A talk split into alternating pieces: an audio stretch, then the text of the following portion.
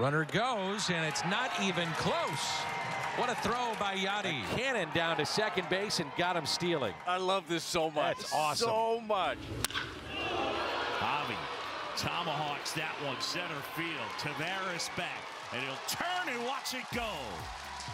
Baez will touch them all. Javi unloads, and the Cubs now on top 6 nothing.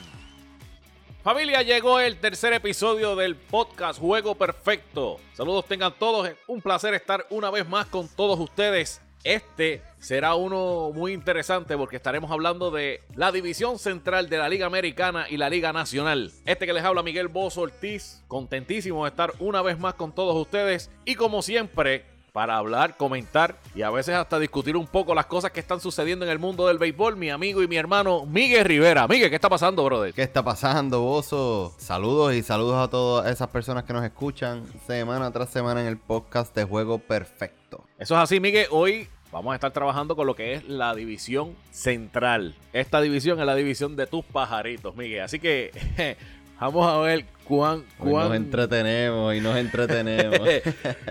¿Cuán diplomático te puedes poner tú hoy hablando de tus pajaritos y de la división central? Así que familia, abróchese los cinturones porque Juego Perfecto acaba de comenzar.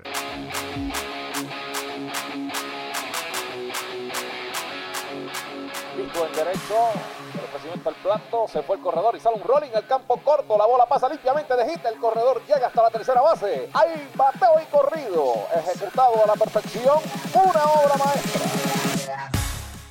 Bueno, y oficialmente le damos inicio a este episodio número 3 del podcast Juego Perfecto del 2021. Miguel, rapidito. Hay tres peloteros que han sido sacados de los campos de entrenamiento por violar los protocolos del COVID-19 de los equipos. Estoy hablando de Pedro Strop, de Franmil Reyes y José Ramírez. Miguel, ¿qué pasó con estos tipos? José Ramírez y Framil Reyes dicen que Framil Reyes quería irse a cortarse su cabello. eh, quería irse así calarse, como uno dice. Y pues obviamente no estaban solos. Pedro Strop estuvo con ellos. Luego de ir a la barbería, terminaron en un restaurante a puerta cerrada, en una cenita bozo, así como si no hubiese pasado. Algo así, ¿sabes? Les voy a dar crédito y es que ellos vinieron adelante en donde la organización de los indios y dijeron, hey, nosotros sí estuvimos juntos, sí violamos el protocolo, que obviamente no se parece a la situación de Mike Clevinger el año pasado, pero no sigue sin estar mal. No, mano, para nada. Y de verdad que, que, violaron duramente los protocolos, sin duda alguna. Pero al final del camino salieron siendo personas honestas y hablándole al club, ¿verdad? A la organización sobre la situación. Así que estarán fuera por un ratito.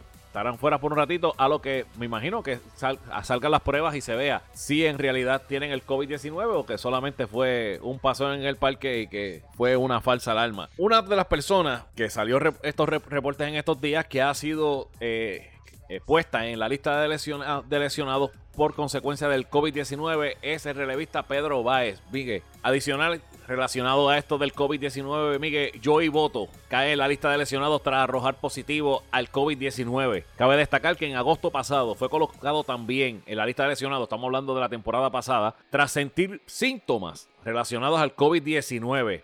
Y en adición, sabemos que en estos días también salió la noticia de que Pedro Báez, relevista del equipo de los Astros, también arrojó positivo al COVID-19 y se encuentra en cuarentena. Miguel, te pregunto, ¿esto va a seguir sucediendo durante toda la temporada esta situación de que ahora mismo vemos que estos jugadores como que se fueron al garete, uh, me voy a recortar y después nos vamos a ir a comer como si no estuviera pasando nada y hay consecuencias. Ahora mismo hay dos jugadores que se encuentran positivos a COVID-19 y Pedro Báez es uno de unos cuantos peloteros que en la organización de los Astros se encuentra en cuarentena. Es que, Bozo, cuando venimos a ver la realidad de, de la MLB, es que la MLB le está dando toda la potestad a los equipos de hacer o deshacer con este tipo de protocolos, porque ellos sí enviaron una guía, pero vemos día a día cómo los equipos son los que en realidad están implementando esto. Los indios, eh, según una entrevista que le hicieron a Terry Francona luego del incidente, dice, eh, dice, mira, nosotros somos uno de los equipos que más tenemos restricciones y esto pasa y hay, hay como, como bien tú dijiste, hay alrededor de 10, 12 peloteros de los Astros que están todos en cuarentena. Oye, y es triste también decir que la mayoría de estos peloteros, aunque sí hay americanos, muchos son latinos, mano. Y eso hay que marcarlo, porque nosotros llegamos a, los oídos de los latinos y esto es un problema, ¿sabes? Esto es un problema y necesitamos crear un poquito de conciencia. Ya el gobierno y la MLB está trabajando, ¿verdad? Para hacer llegar vacunas a la gente, a peloteros, este, ejecutivos, pero ay, hay que ponerle de, cada, de, la parte de cada uno de nosotros para entonces pues que esto vaya un poquito más, más smooth. Ahora mismo, Bozo, tenemos que esto también va a seguir atrasando las ligas menores y sigue sucediendo, ¿me entiendes? So, esta gente que está arriba no está viendo que los de abajo son los más afectados. Sin duda alguna, ellos pues como están en el campo de entrenamiento y están pues hasta cierto punto sembrados en los equipos, pues les importa bien poco. Me en la lista de lesionados una vez eh, pase todos los requerimientos y demás pruebas y todas las cosas que hagan, eh, ¿verdad?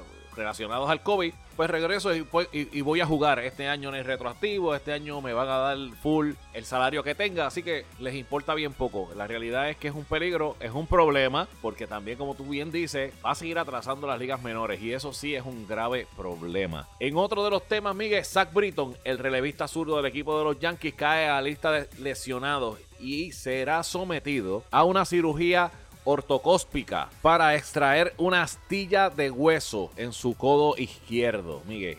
Eh, también Zach Britton tuvo una situación con el relacionada también al COVID-19 y bajó un montón de peso. Se le hizo un bien difícil regresar. Cuéntame un poco más sobre eso, Miguel. 18 libras perdió. 18 libras y perdió de 3 a 4 semanas de programas de tiro. O sea, literalmente, si Zach Britton comenzaba con los Yankees, iba a ser prácticamente a mitad de temporada, lo que volvía a coger otra vez esa estamina, esa resistencia que iba a necesitar. Aunque yo te soy bien honesto, Bozo, esto puede beneficiar a los Yankees hasta cierto punto porque lo pueden empezar a utilizar en la segunda parte de la temporada, que es cuando se espera que regrese. Y lo tiene fresco, lo tiene fresco, sí. A lo mejor puede tener uno o dos meses que necesita un poco de control, pues como mayor, como lo ha tenido que necesitar en los últimos años, pero que llegue fresco a los playoffs con ese equipo de los Yankees, mm, este, no es tan malo. Sí, ¿verdad? Eh, qué mal que le está sucediendo todo eso porque como Sam Britton dice, ha sido un infierno. Y eso lo estoy citando de un tweet que él puso. Ha sido un infierno estas últimas semanas, pero esperemos que se recupere porque si se recupera como debe ser, va a ser un buen aditivo a los Yankees al final de la temporada. Sin duda alguna también le abre espacio a que estos lanzadores que tienen de liga menor y que son prospectos pues puedan utilizarlo durante el principio de la temporada. Van a mantener bastante fresco entonces su bullpen. Eh, como quiera que sea, una operación como esa no es muy, no es muy favorable tampoco. Así que vamos a ver cómo regresa luego de esa operación. Otro que fue sometido a una cirugía en julio pasado y no está listo para Opening Day es Miles Mikolas. Y Miguel, este lanzador, este te duele mucho a ti porque es del equipo de los pa- pajaritos y sabemos la necesidad que tiene el equipo de los pajaritos que Miles Mikolas esté saludable para esta temporada. Y veremos a Miles Mikolas en abril, mayo, en junio y en qué estatus lo veremos, Miguel. ¿Qué tú crees? Mira, yo te voy a ser sincero. Nicolás tuvo, este, ¿verdad? Ha tenido unos años raros en los últimos años porque el único año que tuvo bueno fue en el 2018. En la realidad, los demás años han sido horribles. Eh, y Michaelas ha tenido muchos problemas de lesiones entre temporadas. Esto no es algo fuera de lo común. Y pues, sí me dolerá en parte, pero hay tenemos muchos prospectos que necesitan comenzar a subir en la organización. Eh, yo espero, ¿verdad?, que regrese porque hasta cierto punto va a ser necesario porque tiene la experiencia de estar en las grandes ligas y yo entiendo que los Cardenales tienen muy buen equipo este año. Así que que regrese, si lo cambian, no me estaría malo.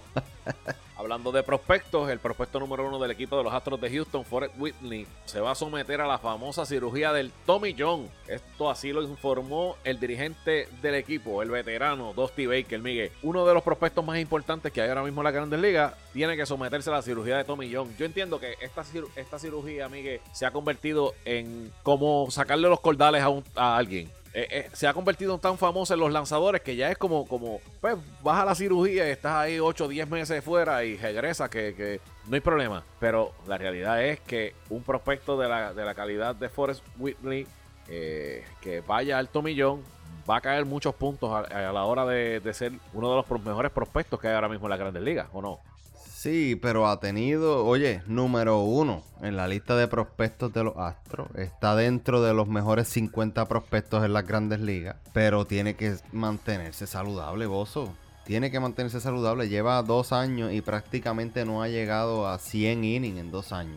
¿sabe? Es, es bien difícil. No, no estoy contando el año pasado. Esa, esa es la cuestión. Si contamos el año pasado, no llega a esos 100 innings. Y es preocupante un prospecto número uno como él, que ya tiene 23 años, que no haya visto la luz del sol. Y no ha tenido muy buenas salidas tampoco. En el 2019, en, en- en la clase A Plus, tiró 2.16 de efectividad, Bozo. Pero en la rookie, 8.31. En la AA 5.56. En la AAA 12.21. Esto fue en el 2019 y no hemos visto mejores salidas de él luego de eso. Así que es preocupante. Muy buen lanzador. Yo he querido tenerlo ahí cuando arranque en el fantasy, pero me he quedado con él siempre en el roster sin utilizarlo. Así que yo espero que en algún punto, ¿verdad? Él pueda venir y demostrar lo que sabe. Pero el equipo decidió tomar otra dirección, vos. Eso es así porque firmaron a Jaco Dorisi. El equipo de los Astros pactó por dos años y 20 millones. Y mire, es- este lanzador es, en- a mi entender, el mejor lanzador que había en el mercado en estos momentos. Así que eh, salen, tienen que mandar a la lista de lesionados a, su prospecto número uno, que entendemos que este año iba a estar desde el día uno con ellos en, la, en el equipo. Y entonces deciden traer a Jake Odorizzi. ¿Qué impacto puede traer Jake Odorizzi al equipo de los Astros de Houston, Miguel? Dos lanzadores ahora mismo que van a estar en los Astros de Houston que son muy peligrosos por su experiencia, Jake Odorizzi y Justin Verlander. Esos lanzadores ahora mismo que, que van a estar dentro del dogout. Porque Verlander no va a comenzar con el equipo, eso, eso que quede claro. Este, pero esos dos lanzadores con experiencia, con todos esos prospectos que tiene el equipo de los Astros, y sabemos que el line-up no les no necesitan tanto para hacer producir, para tener fuego en ese line-up. Es peligroso, vos, es peligroso para, para quien sea. Tienes a Grinky también, que es otro pelotero extremadamente con mucha experiencia. Literalmente los Astros al perder a este prospecto dijeron vámonos con la experiencia que esto es probablemente lo que nos va a llevar a nosotros a, un próximo nivel Eh, y la semana que viene vamos a hablar de lo peligroso verdad que van a ser los astros porque no nos podemos olvidar de ellos. No, para nada, para nada. Así que vamos a estar pendientes a ellos porque definitivamente eh, la, la semana que viene vamos a hablar de ellos porque está bien interesante lo que tenemos que decir del equipo de los Astros de Houston. Bueno, y a los fanáticos del béisbol de las grandes ligas le tenemos que decir que habrán estadios donde sí van a recibir eh, fanáticos como habíamos hablado la semana pasada y hay otros estadios que no o que simplemente todavía no han decidido si van a recibir o no fanáticos en el estadio. Miguel, ¿y quiénes son hasta el momento esos estadios donde sí van a recibir fanáticos para el Opening Day, para el día inaugural? Eh, empecemos, empecemos diciendo que es la mayoría de ellos. Eh, va a estar Arizona abierto con un 25%, Baltimore con un 50%, no entiendo por qué, porque el parque no se llena. Boston con un 12%, ambos equipos de Chicago van a tener un 20%, Cincinnati 30, Cleveland 30, Colorado 42.6. Detroit es el único que no basó su entrada en por ciento, que dijeron que van a ser mil fanáticos y ya. Eh, si van a aumentar luego, pues está en veremos. Eh, Kansas City con 30. Miguel, y ese estadio, disculpa, y ese estadio caben como 60 mil personas porque ese estadio es in- inmenso. Sí, es inmenso. Y pues, ellos decidieron mil, pero yo creo que es bastante razonable. Kansas City va a estar con 30, Miami 25, Milwaukee 25. Ambos equipos de New York van a estar a un 10%. Eh, New York es uno de los menos fanáticos que va a recibir. Eso, eh, y eso a mí me estuvo bien extraño. Eh, Filadelfia en un 20%, Pittsburgh 20, San Francisco 20, los Cardenales 32, Toronto 15%, pero Toronto ese 15% e- equivale a, a 1250 fanáticos porque Toronto va a estar jugando en Dunedin, Florida, en el TD Ballpark. Ellos no van a estar jugando en Toronto. Y en la noticia de la semana, los Texas Rangers en un 100%, oso. o sea, 40.518 fanáticos en el estadio de los Texas Rangers. Eso, eso, Miguel, yo. yo de verdad, yo no sé ni qué decir sobre eso, Miguel, porque estamos claros. Eh, hablamos del equipo de Detroit que solamente va a permitir eh, mil fanáticos. Estamos claros en eso, respetamos esa decisión como lo estábamos hablando ahora. Eh, los Yankees van a recibir solamente un 10% y al igual que los Mets, pero recibir el 100% de los fanáticos el día de Opening Day. No, hermano mío, eso es una soberana loquera. Eso es una soberana loquera, Miguel, no hay break. O sea, estamos en una situación de pandemia que aunque ha bajado un poco la situación, ¿verdad? Porque vamos a ser claros, hemos visto que cuando ha llegado la vacuna, que las personas adultas de tercera edad se han vacunado, se ha visto una disminución, por lo menos acá en Puerto Rico se ha visto una disminución en casos. Pero, óyeme, estamos hablando de un país que viene siendo el segundo estado más grande de los Estados Unidos, en donde un fracatán de personas se han contagiado por causa y han muerto a causa del COVID-19, y ahora tú vas de buenas a primeras abrir el estadio, que entren 50 mil personas. olvídate, no hay problema. Porque como dijo un, un conocido de nosotros, ese primer día, ese Opening Day, se van a meter los Claro. 40 mil fanáticos. Porque se van a meter. Entonces, en vez de un Opening Day, va a ser un COVID Opening Fest. Porque es que hello. Entonces no estamos tomando en consideración que todo eso cae encima de los peloteros que son los que están en el mismo centro del estadio. O sea, un estadio que sí, probablemente podemos abrirlo porque se va a ver bien lindo, un parque nuevo. ¿Cómo tú vas a evitar que 40 mil personas entrando ahí no tengan COVID? ¿Qué vas a hacer con eso? Eso va a ser bien interesante ver cómo ellos van a hacer eh, eh, las reglas de cernimiento, coger la temperatura, estar pendiente a que la gente esté todo el tiempo con las mascarillas.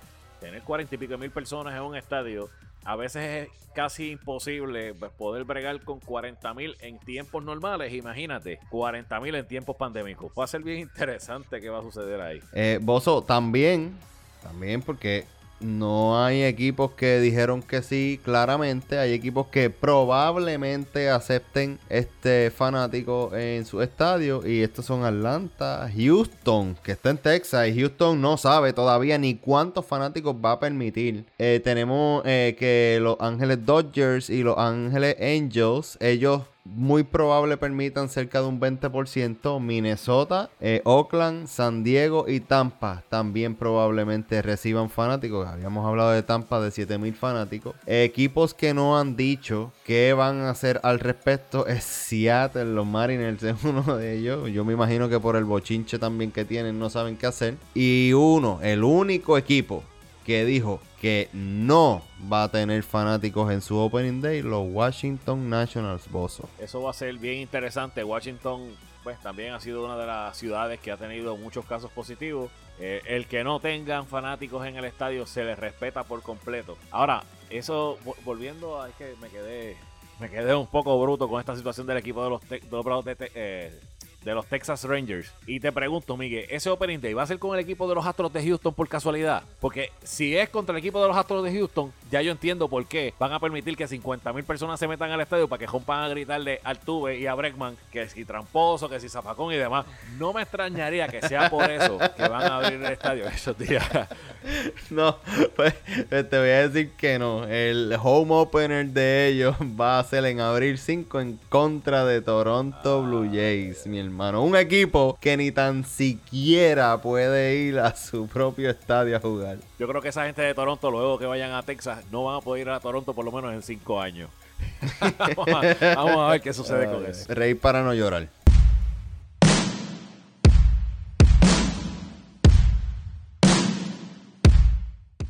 Bueno, y en esta llamada al bullpen vamos a hablar de la división central de la Liga Americana y Nacional. Miguel, y dejándonos llevar por eh, las proyecciones que tenía MLB Network en el mes pasado sobre el standing de la Liga Americana y la Liga Nacional.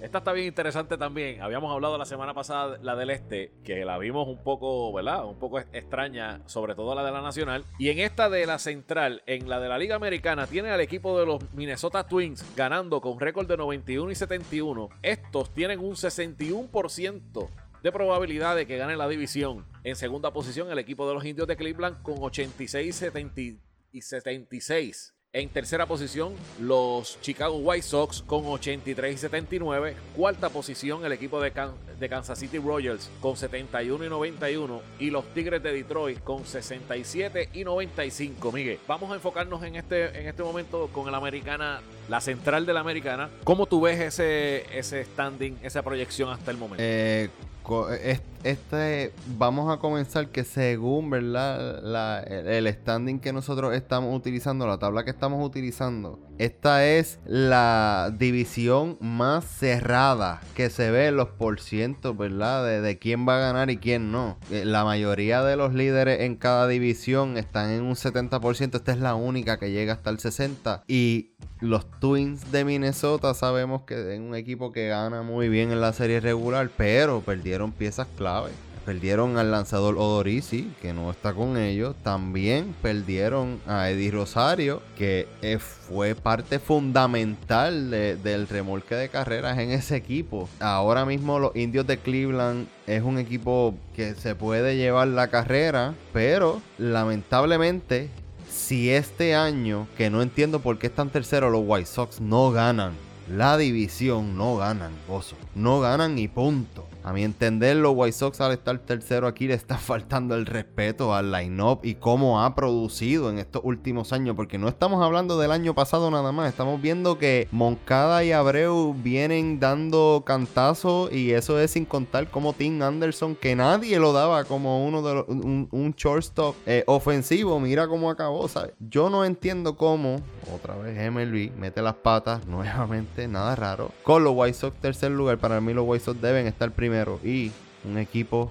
como los Royals es triste que esté en cuarto. Creo que eso es bastante, bastante este, preciso. Pero tienen un line-up, papá. Que si se van a palo con cualquier equipo, le dan el susto a cualquiera y pueden terminar definiendo quién, ¿verdad? Quién queda uno o dos en el tope, porque a uno de esos dos equipos que pueden estar allá arriba, que a mi entender son los Twins y los White Sox, los pueden dominar y si los dominan es peligroso. Son muchos juegos en la temporada. Los Tigres, ver el development bozo ahora con AJ Hinks como nuevo dirigente, que creo que va a ser algo bien positivo para la organización en años futuros. Ahora mismo este año, pues eh, van a estar en el tanking. Ellos sin duda alguna van a estar bien apretados. Desde ahora, ellos, según esta tabla que nosotros estamos viendo, ellos tienen cero probabilidades de ser los ganadores de la división del centro. Una, una nota muy interesante que estás hablando del equipo de Kansas City, que es un equipo sumamente ofensivo. Lo que me llama la atención cuando me puse a ver los lineups, las proyecciones y los, eh, las rotaciones de los lanzadores de esta división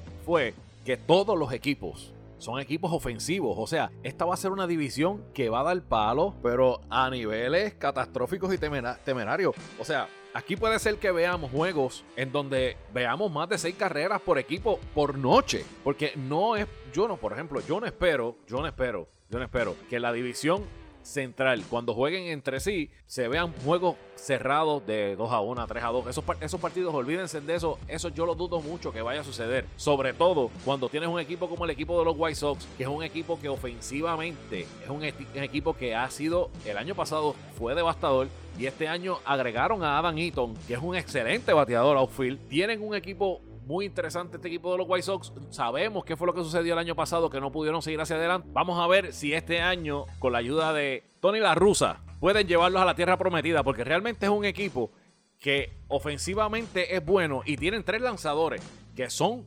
lanzadores que pueden ser lanzadores uno en cualquier equipo de las grandes ligas, que estoy hablando de Lucas Giolito, Dallas Keuchel y Lance Lynn entiendo que tienen una gran oportunidad de ganar esta división por encima de la ofensiva que pueda tener el equipo de Minnesota Twins, que sabemos que es una ofensiva muy buena, aunque, como tú dijiste bien claro, Eddie Rosario no está este año. Y Eddie Rosario, luego de Miguel Sano, en ese line era muy, muy, muy importante. Y en adición, no tienen a Jake Odorizzi, aunque tienen a Kenda Maeda y a José Berrío. Fuera de eso, Michael Pineda, pues hay que ver, siempre ha sido un lanzador que está en los primeros meses de la temporada, luego se lesiona y no lo vuelves a ver más. Sí, pero Bozo, mira, eh, y es interesante que normalmente tú te vayas por el lado de los lanzadores y esta vez ni los tocaste. Y es que la ofensiva opacan tanto y tanto y tanto los ojos que no nos damos cuenta que es que tampoco hay, hay picheo. No hay picheo en esa división, pero para nada. Aparte de, como tú dijiste, José Berrío, que en Tamaeda en un lado, tenemos por parte de los White Sox tenemos tres lanzadores buenos iniciadores, pero el bullpen, ¿qué pasa con él? No lo sabes. Entonces nos vamos a un equipo como Cleveland, que lo único ahora mismo que tiene que ha sido consistente ha sido Shane Bieber y Zach Plisak es un lanzador del montón. Eh, por ahí para abajo lo que tienen son lanzadores que, eh, que son sumamente jóvenes y eh, los Tigres de Detroit, que aparte del el contratazo que le dieron a Matt Boyd, no tienen nada para competir este año. Yo entiendo que no es solamente la ofensiva, sino que es que, que no hay picheo. Y por eso es que vamos a ver este reguero de carrera en esa división. Eso sí, pienso que los White Sox son el equipo más completo. Sé que una vez eh, hablamos en uno de los episodios acerca de, de la rusa y honestamente no veo no veía, ¿verdad? Por qué los White Sox habían tomado la decisión, pero según ha, pasado el tiempo, he visto que esa gente viene a ganar. Esa gente trajeron a la rusa no para hacer un development, no para crear una buena franquicia. Esa gente piensan que tienen el equipo necesario, Bozo, para ganar la Liga Americana. Y por eso fue que lo trajeron, porque en donde ellos necesitan ayuda es cómo manejar el bullpen. ¿Y quién mejor que la rusa? Yo entiendo que tiene mucho tiempo fuera de las líneas, pero vinieron, ellos quieren ganar y punto. Interesante ese punto que estás tomando. Yo entiendo que traer a Tony La Russa a ese equipo, yo creo que le va a dar un plus. Ya vimos lo que hizo Dusty Baker con el equipo de los Astros de Houston el año pasado. Yo creo que la experiencia está y eso no se lo regaló nadie. Así que va a ser muy interesante lo que va a suceder ahí. El equipo de los Tigres de Detroit eh, es interesante. Sabemos que este año, pues olvídate de eso, no tienen ni un minuto de break, pero hay que ver cómo va a trabajar AJ Hinks en ese desarrollo de esos peloteros porque sabemos que tiene mucho jugador bueno en la finca y que no me extrañaría que durante la temporada estén haciendo su aparición para que empiecen a ver esa experiencia. El equipo de Kansas City, el único problema que tiene es, el, es la rotación. La rotación del equipo de, de, Kansas City es malísima. Son, son lanzadores que permiten 4, 5 carreras por juego. Eso es malísimo cuando te encuentras en una división como esa que ofensivamente son equipos buenos. En la ofensiva del equipo de, de Kansas City es un equipo que hay que mirar y oigan bien, hay que mirar hasta los tipos que están bregando con el fantasy. Miren bien este line porque este line te va a dar muchos puntos para que sepa. Así que te trabajé ahí de gratis. Y oye, no, no sé, no solamente en average, estos peloteros tienen un on-base percentage impresionante y es un equipo rápido, desde el primero hasta el último bate. esto va a estar bien interesante. Y esa adquisición de Benintendi, uy, uy, uy. pueden ser vos los, los que puedan dar la sorpresa este año. No, oye, en el béisbol lo más que nos gusta es que los últimos 20 años nadie ha repetido, ¿verdad? El campeonato. Así que no me estaría raro que una buena meniadita en esa división eh, venga por parte de los Kansas City Royals. Lo interesante de esto es que son jugadores que se van a dar cuenta de que no tienen nada que perder y tienen que ir a jugar béisbol cada día. Y esos sí. jugadores así, esos equipos así, sabemos qué es lo que sucede al final del camino. Ya sabemos lo que sucede. Miren eh, el equipo de los Washington Nationals hace dos años atrás. En, en mayo le daban 1.5% de que ganara la Serie Mundial. Y, son los, y fueron los campeones de ese año. Así que vamos a ver qué sucede. los Royals no están lejos con el 1. Exacto. En la Liga Nacional Central, Miguel. En estas proyecciones dan al equipo de los Milwaukee Brewers ganando la división con récord de 89 y 73. Estos le dan un 55% de probabilidad de que ganen la división. Segundo, el equipo de los Chicago Cubs con 85 y 77. Tercero, y jugando para 500, 81 y 81, los Cardenales de San Luis. Cuarto, Cincinnati Reds con 79 y 83. Y el equipo de los Piratas de Pittsburgh con 61 y 101. Esta, esta esta es la más cerrada de todas. De todas las que hemos visto, las proyecciones que hemos visto, esta ha sido la más cerrada que le da un 55% al equipo de Milwaukee Brewers. Cuando yo veo otras proyecciones como la de Roto Champ, me indica lo mismo. Dan al equipo de Milwaukee Brewers también a ganar la división central de la nacional. Y te pregunto, Miguel, o sea, ya hemos visto dos proyecciones que tiene el equipo de Milwaukee que los hace favoritos a ganar esa división. Eh, yo, mira, yo me puse a mirar las fechas ¿verdad? De en cuando se ejecutó el cambio de arenado y en cuando se hizo esta predicción y todavía no puedo creer dentro de, de, mi conocimiento, ¿verdad? Y no digo que soy el más que sabe, pero es que no soy el único que piensa que los Cardenales se supone que se lleven la división sin ningún tipo de problema. Entonces, yo escucho que lo que pasa es que Milwaukee el año pasado, Christian Yelich no fue el mismo. Que ahora tienen a Jackie Bradley que Lorenzo Kane el año pasado no jugó y este año viene a jugar cuando sabemos que Lorenzo Kane lo que está es decayendo como pelotero porque ya le está entrando en edad, ¿me entiendes? Ya no es el mismo centrofil que veíamos en años pasados, que es un muy buen guante, que sigue siendo ese guante de oro. Oye, lo que está cerca es Deli, punto. Pero sabemos que este año con Jackie Bradley va a tener que moverse a la esquina. El equipo de Milwaukee nunca ha podido dominar a, los bateadores de los Cardenales y tú me dices a mí que con la adición de Arenado va a suceder de la noche a la mañana, que me expliquen cómo, porque no lo veo pasar. Y no es porque soy Cardenales, es que el line-up está, el line está duro. Y oye, otra cosa, porque Milwaukee tiene a Colton One porque ahora tienen la segunda base guante de oro. Ellos han tenido un infield excelente por años ya. Esta no es la primera vez que ellos tienen ese reguero de guante de oro a su disponibilidad, ¿me entiendes? yo no, yo todavía no entiendo qué ese equipo ha demostrado para, para tener los odds. Que aquí, como dijimos, como yo te dije, ¿verdad? Que me equivoqué anteriormente. Esta es la división que ellos más cerca tienen con el 55%. Eh, pero los Cops, segundo lugar. Yo creo que aquí no están viendo el reguero de agentes libres que tienen el año que viene y yo te los voy a mencionar porque es que son muchos y son parte esencial dentro de ese equipo. Chris Bryan se va. Javi Baez se va. El iniciador Zach Davis se va. Jay Carrieta, el equipo tiene una opción que si no lo quiere, que si no le quiere pagar 10 millones, le pagan 2 millones y bye bye. Anthony Rizzo está en su último año de contrato. Austin Romain, un solo añito. ¿Sabe? Ya tenemos aquí peloteros esenciales dentro de ese line-up que sabemos por voz del gerente general que esto es un año de transición. Este es el equipo, Bozo, que si hace los movimientos necesarios y correctos, pueden setear su organización muy bien para dentro de unos años.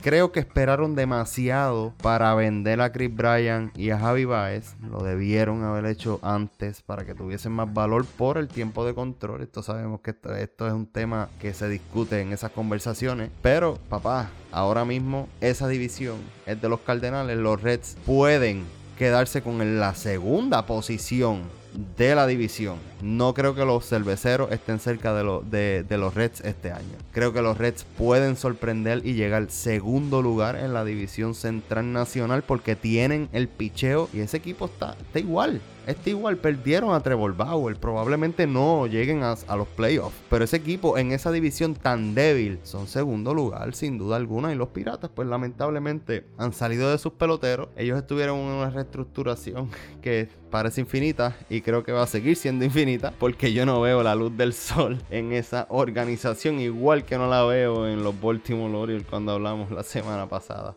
Eh, el equipo de los Piratas de Pittsburgh no merece ni hablar de ellos. Realmente no merecen ni hablar de ellos por la sencilla razón de que ellos se han convertido en los vendedores durante años de jugadores. Ellos crean los jugadores, los tienen un par de años y a la hora de ¡pam! salen de ellos. Olvídense de los piratas, los piratas ahí se van a quedar, en el último lugar, no hay chance. Fuera de esto, estos cuatro equipos que se encuentran ahí, los Brewers, los Cubs, Cincinnati y Cardenales, tú puedes hacer un scramble y cogerlos toda la temporada. Y una semana puede estar Milwaukee primero. La otra semana, lo más seguro, los Cubs se meten a la posición. Estás loco, no. ¿Qué te pasa, vos? Sí, Por favor. De, no, pero es que. terminar. Y te voy a dar la razón por la cual eso va a suceder al principio de la temporada. Porque escucha bien lo que dije. Al principio de la temporada, por semana, vas a ver eso. Tú no vas a ver que va a salir un caballo como en el hipismo y va a coger la carrera completa desde principio a fin en el primer lugar en esa división. No va a suceder.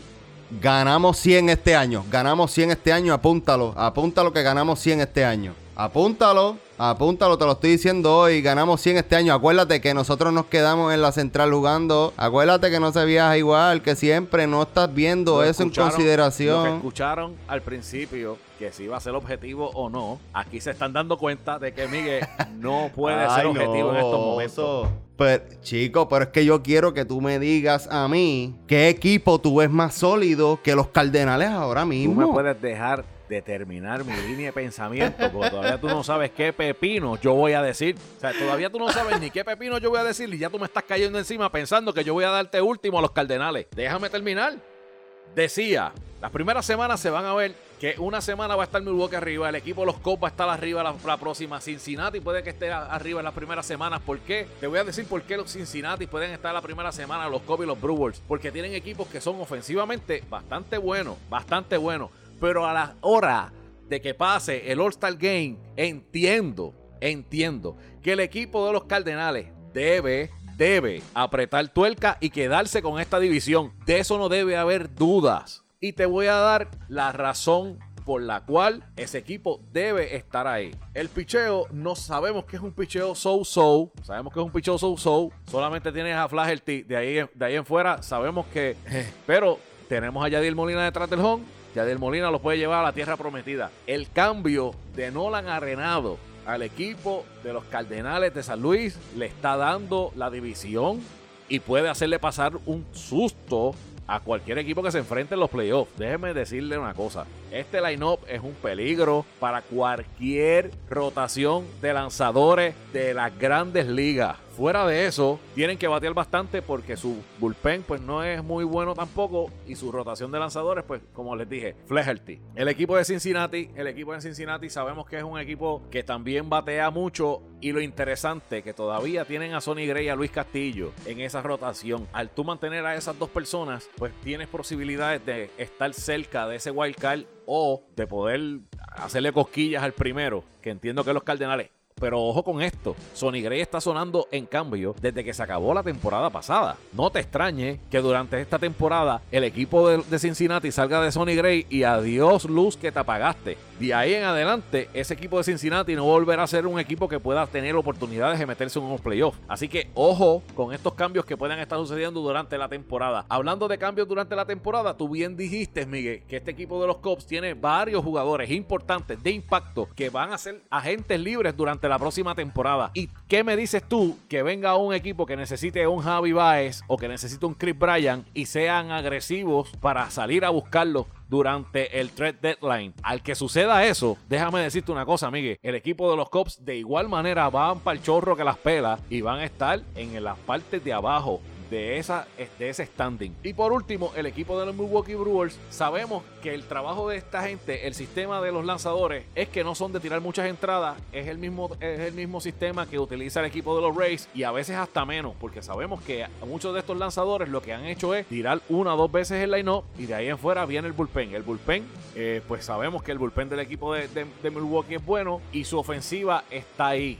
Pero, como quiera que sea, el equipo de, los Cardenales de San Luis, cuando las millas cuenten, deben ser los ganadores de esa división. Ahora estás contento, amigo. ¿Sabes qué es lo que pasa? Que es que, como quiera que sea, está subestimando lo que el equipo de los Cardenales puede hacer. Yo no estoy diciendo que pueda, que se van a llevar a los Bravos 100%. Para mí los Bravos en la Liga Nacional y los Dodgers son los equipos a vencer. Pero como tú bien dijiste, es bien peligroso y es que esto se este roster ahora mismo se asimila tanto a ese Cardinals Way cuando ganaron en el 2006 y en el 2011. Sabes, cuando tú miras los rosters, lo- eh, la complejidad no de los lanzadores, porque los Cardenales nunca han tenido en esos equipos, eh, los lanzadores han sido lanzadores que vienen a hacer el trabajo. Cuando miramos el line-up, ese line-up ahora mismo está construido para ganar y ellos lo saben. Y, tomando la delantera de la Liga Nacional Central, se van a dar cuenta que los Cardenales van a llegar a 100 victorias porque no tienen ningún tipo de competencia. El equipo de Milwaukee no se asemeja jamás. Jamás al equipo de los Cardenales y mucho menos. Esos tipos se ponchan por un tubo y siete llaves. O sea, es horrible. Eso es,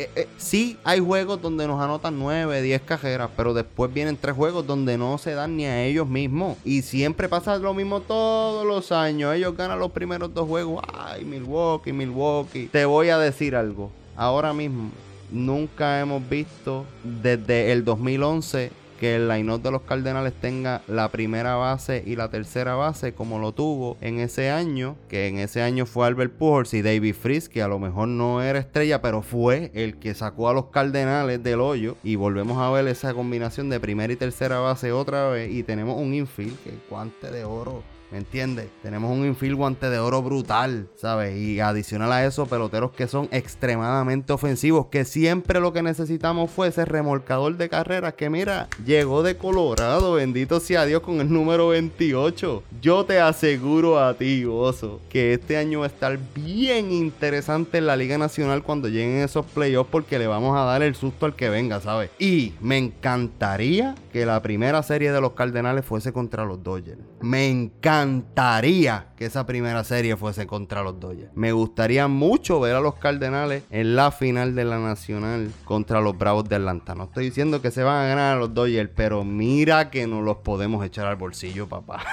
si lo hemos hecho en años anteriores. Ay, Dios mío. Ya di que esté detrás del home este año. Ay, Dios mío, muchachito, deja eso. Yo estoy, ya estoy enamorado, estoy lleno de robos. Lo sabemos y para los compañeros que nos escuchan, han escuchado el análisis objetivo de nuestro compañero fanático del equipo de San Luis. Ay, ay, ay. me fui a fuego, H, me quería ir a fuego, muchacho. Estaba loco por tocar este tema. ay, ay, ay. Eso sí que está bien interesante. Vamos a ver durante la temporada cómo corre esto y cómo el equipo de los Cardenales de Miguel se comporta durante la temporada y vamos, vamos a ver si Miguel se mantiene con ese mismo, esa misma objetividad o si lo vamos a ver cambiando durante la temporada. Oye, Bozo, y eh, para terminar, eh, una preguntita, una preguntita. Dame, vamos a terminar con el Power Ranking. Dame tu posición en la Liga Americana Central, Nacional Central, yo, y yo voy a dar la mía. La primera posición. Eh, no, dime cómo tú tienes ese Power Ranking de la Nacional y eso. Bueno, yo entiendo que el power ranking para mí del equipo de la americana central debe estar arriba el equipo de los Chicago White Sox, detrás Minnesota, Kansas City, Cleveland y Detroit. Y en la Liga Nacional, Cardenales. Entiendo que Cincinnati va a cambiar a, a Sonny Gray durante la temporada, así que no lo puedo poner ahí. Chicago Cubs es peligroso, así que pongo a Milwaukee Brewers segundo, tercero Chicago, cuarto Cincinnati y último Pittsburgh. Interesante, interesante. Eh, yo tengo en la Liga Americana, yo tengo que los White Sox van a estar en primer lugar. Creo que los Twins van a estar segundo lugar. Eh, concuerdo contigo con los Royals tercer lugar, pero puede haber un cambio entre los Royals y los indios. Los indios como quiera son cuarto lugar y quinto los Tigres. Los indios pueden sorprender porque pues tienen un line-up bueno. Y en la Nacional Central, obviamente los Cardenales están en primer lugar.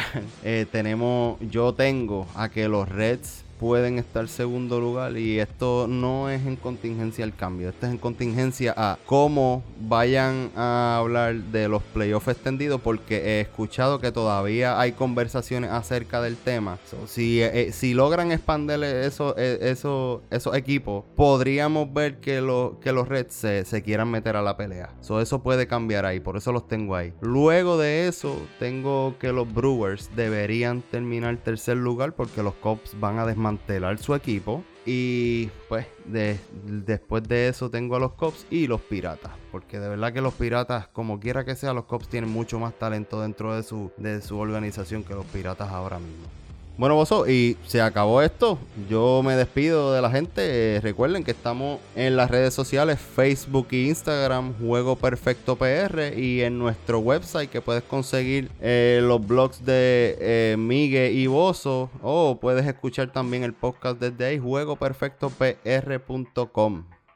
Eso es así familia, gracias por estar con nosotros. Se acabó el juego. Hasta una próxima ocasión de este podcast, Juego Perfecto.